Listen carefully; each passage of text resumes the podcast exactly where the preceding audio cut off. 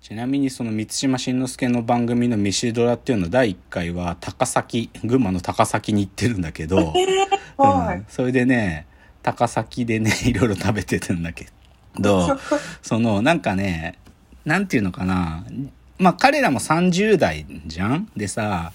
なんか僕もさ自分でやっちゃうんだけどさ自分のことおじさんだからおじさんっていう形でどっちかというとその言い方ってある意味自分下げてるのね。わざとへりくだってるっていうか、だけど彼らね自分たちのことを若中年って呼んでるのよ。もう俺たち若中年なのにこのノリやばくね？みたいな。でも若中年っていい言葉だなと思ったの。なんかなんか中、若中年、なんかこれから中年の仲間入りでよろしくお願いします。みたいな感じもするしさ、なんか自分たち下げてない感じっていうのもあるし、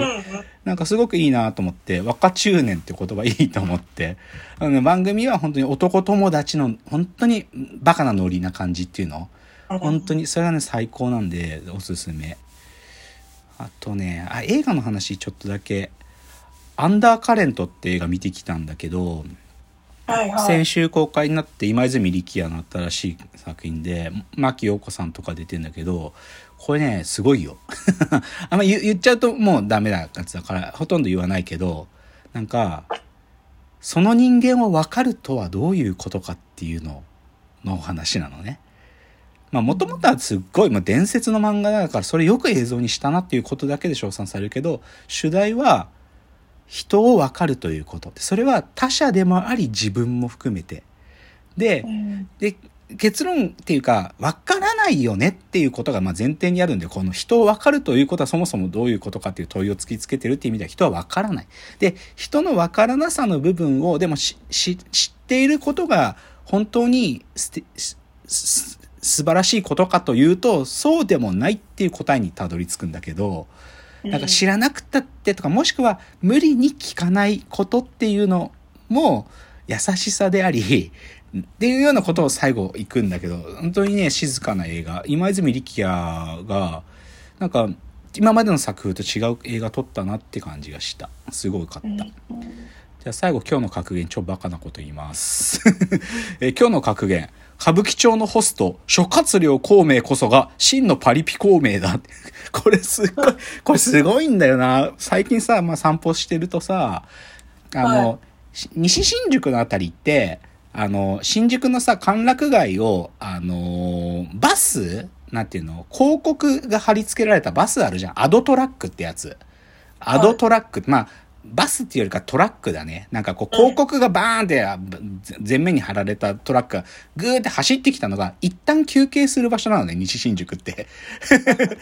そう、オフィス街だし、なんか人はそのたくさん昼間通らないから、そこで停まってたりするのよ。でそこにさ、まあ、ホストクラブのアドトラックって結構走ってんのよ。この新宿って。で、そこでさ、あるホストがい、の、ホストのナンバーワン、ナンバーツーがある中に、諸葛亮孔明ってホストがいて、なんだこいつだと思ったの。え？諸葛亮孔明のホストがいるの？ってさ、そんな、名前がすごいなと思って、ネットで調べたの。そしたらさ、つい最近ね、またね、店舗い移ったらしくて、所属店が変わったみたいで、そのね、前の店舗ではナンバー2まで行ってたらしいよ。で今新しい店舗になって、これからまた再起をみたいな感じなんで、今パリ、はいパリピ孔明っていうドラマ始まったけど、パリピ孔明はね、む向井誠じゃない、あ、向井治じゃないですよ。この、歌舞伎町にいる諸葛亮孔明。これネットでググってみて。ツイッターとかでも諸葛亮孔明出てくるよ。ホスト、えー諸葛亮孔明で。あの、あのね、僕と同じようにアドトラック見ては、なんか気づいてる人とかが、なんかその知性でトークが最高だったら完璧じゃんっていう。だから、あの諸葛亮孔明と名乗るくらいなんだから、トークにも知性がみ溢れているはずだみたいな。超、なんかね、それどうでもいい話。では、コーナー参ります。えーロフトプラスワンへの道。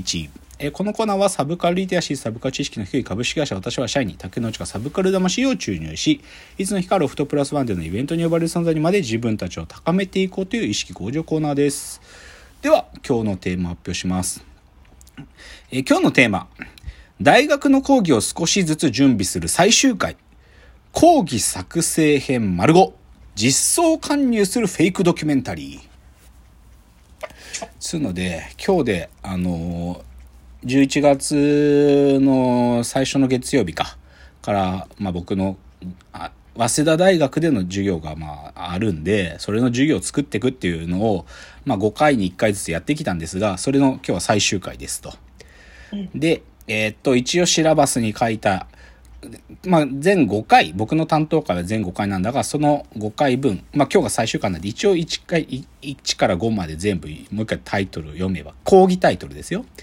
1, 1第1回目、エンタメを解体する AI。株式会社私はの AI はどう作られているのか。え第2回、コラージュが暴走族化する大竹新郎と初日の出暴走。第3回、あるあるの科学、宮川聡先生の漫画論。第4回、世界が混ざるということ言語の存在論。そして今日の第5回、実装関入するフェイクドキュメンタリー、かっこ少しだけホラー、もしくはメタバース。というので、今までまあこう作ってきましたと。まあ簡単にですよ。もう一言でこの5回の流れを言ってしまえば、僕らは AI をそもそもエンタメやコンテンツを分解する、解体する装置だとして作っていると。で、で、世界っていうのはそもそもバラバラなもので、それを組み合わせてコラージュっていう作業で作る作家っていうのがいて、それは代表が大竹新郎であり、でもその大竹新郎はただのコラージュをやってるわけじゃないっていうのが2回目。そして、で、そういう世界の中の断片っていうのを発見するっていう特殊な目を持った存在っていうのがいて、それをあるあるが言える人たちだというのが僕の主張。で、ギャグ漫画家の宮川聡先生はお友達なんですが、彼は希代のあるあるを発見できる一人ですので、宮川先生にあるあるの科学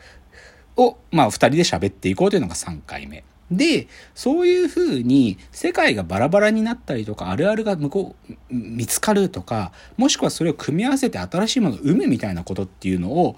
起こす装置として、僕、うちの会社が取ってるアプローチは、基本的には混ぜるとか、混ざるということをやっていて、そういうことっていうのは、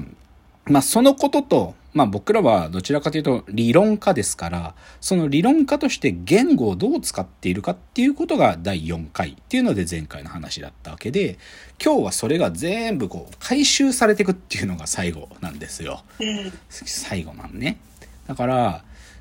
今日はまあ、でも今までのやつはまとめるっていうよりかは、なんていうか、ここにたどり着くためにの材料だったみたいに思ってもらえるといいと思うんですが、なので今日の主題のもう本当にこれが主題なんですけどね。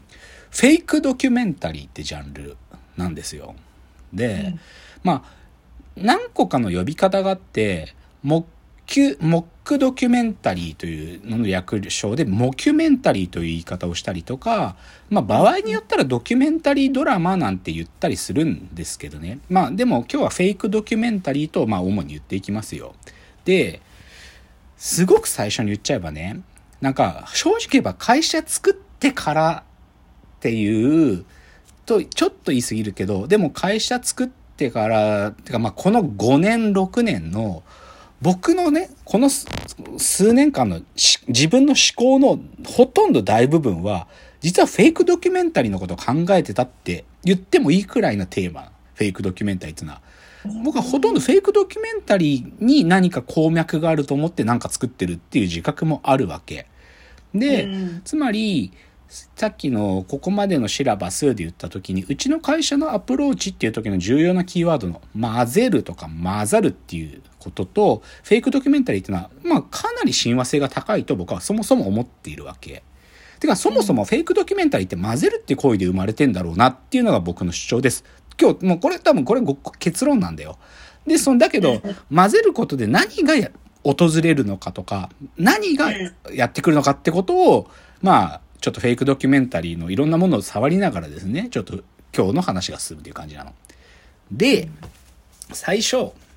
でもね、フェイクドキュメンタリー流行ってると思う、今。明確に流行ってると思う。明らかにあるタイミングからフェイクドキュメンタリーのブームが始まったというか、まあトレンドが起きているんだよね。で、それが何から始まってるかっていうのはポイントで、シンプルにこれはね、もう明確に山田孝之から始まってんの。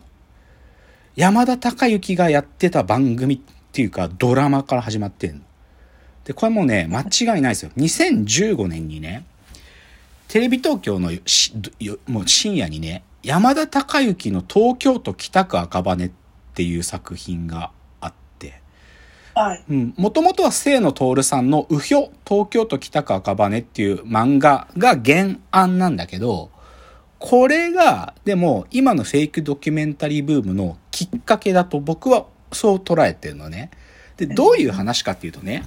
まあ山田孝之は俳優じゃない。で、その俳優である山田孝之がある、まあ撮影をしてたと。で、その作品は己切りという作品だったんだけど、で、はいその武士である山田がね、その、いろんな戦いの果てに、最後、己切りって自分を切るっていうシーンがラストシーンなんだけど、当然演技の世界だからさ、え、刀は竹光でさ、切れないわけよ。切れない。だけど山田は役になってるから、切れない切れないっつって、山田はその最後のラストシーンで反問するわけ。なんで切れないんだっつって。それで山田はしばらく演技から離れることを決意するのよ。